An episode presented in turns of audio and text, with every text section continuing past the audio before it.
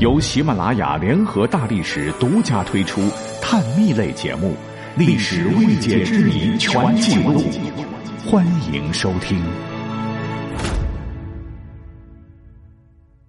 有人说历史不会重演，但总会惊人的相似。莫非真的有轮回吗？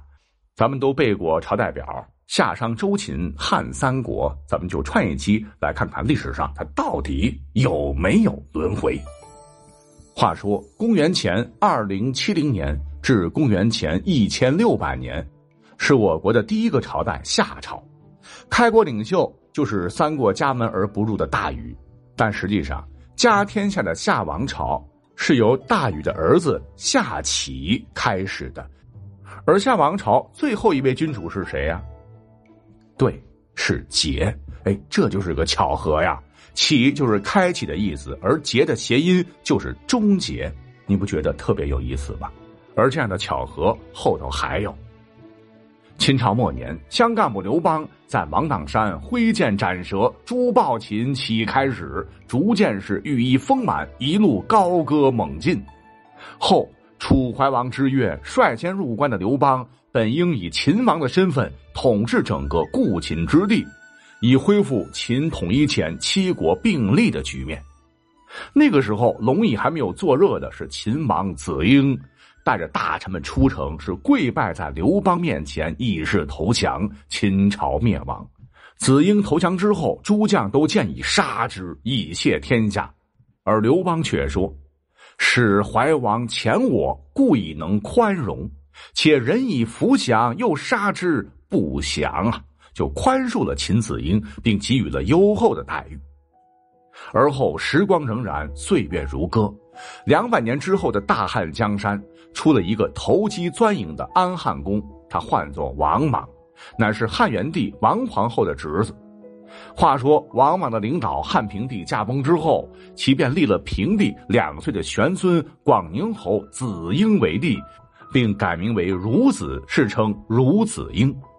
在公元八年，时机成熟，王莽逼迫子婴让位于他，改号为新。这标志着有二百一十年历史的西汉王朝毁灭。那么讲到这儿，你有没有觉得有点耳熟啊？刘邦曾芒砀山斩白蛇，振臂一呼，建立汉朝。而今西汉又亡于莽，那蛇就是莽嘛。刘邦呢，是从秦朝的子婴处夺得江山，而王莽呢，又从西汉的子婴处夺得天下。而且这两位名字一样的子婴都得到了宽裕，哎，真的给人一种冥冥中似有天意的感觉。好，那讲到这儿呢，我们再来回头倒着插播一条关于汉兴于蛇而亡于莽的很像神话传说的故事。前头说了，刘邦不是率众芒砀山要起义反抗暴秦吗？半道上是遇到了一条大白蟒蛇拦住去路，别人都吓得要死，可是刘邦不怕，是一剑将其斩为两截。传说两百年后，西汉传到汉平帝，白蛇是投胎于王莽，王莽篡了汉，西汉灭亡。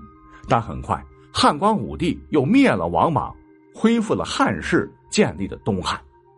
转眼间，强弩灰飞烟灭，东汉又被魏取代灭亡。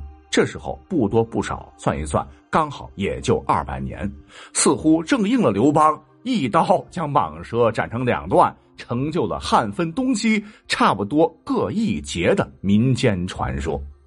那我也看到一些史料中也有这样的记载哈，但我呢还是把它归结为民间传说或者神话，因为你像正史很多也不见得是真实发生的。司马迁写的《史记》还说刘邦是他妈和金龙交配出生的，你能信吗？好，那历史课本呢？我们还学过，东汉灭亡之后，魏、蜀、吴三个政权最终是又归于一统，晋朝建立，真是天下大事，合久必分，分久必合也。可是你知道吗？比起这件历史大事件，更遥远的春秋末期，还有一件截然相反的。开启了战国时代的三家分晋的故事。当时老牌诸侯国晋国被韩赵魏三家大夫瓜分，从此韩赵魏成为了中原大国。再加上原来的秦、齐、楚、燕四个大国，历史上称之为战国七雄。这次历史事件也被称作三家分晋，而三家分晋或者叫做三国分晋，没想到历经多年，竟然还是三国又归了晋。这个晋呢，还都是一个字儿啊，是不是觉得特别神奇呢？觉得似乎有轮回呢？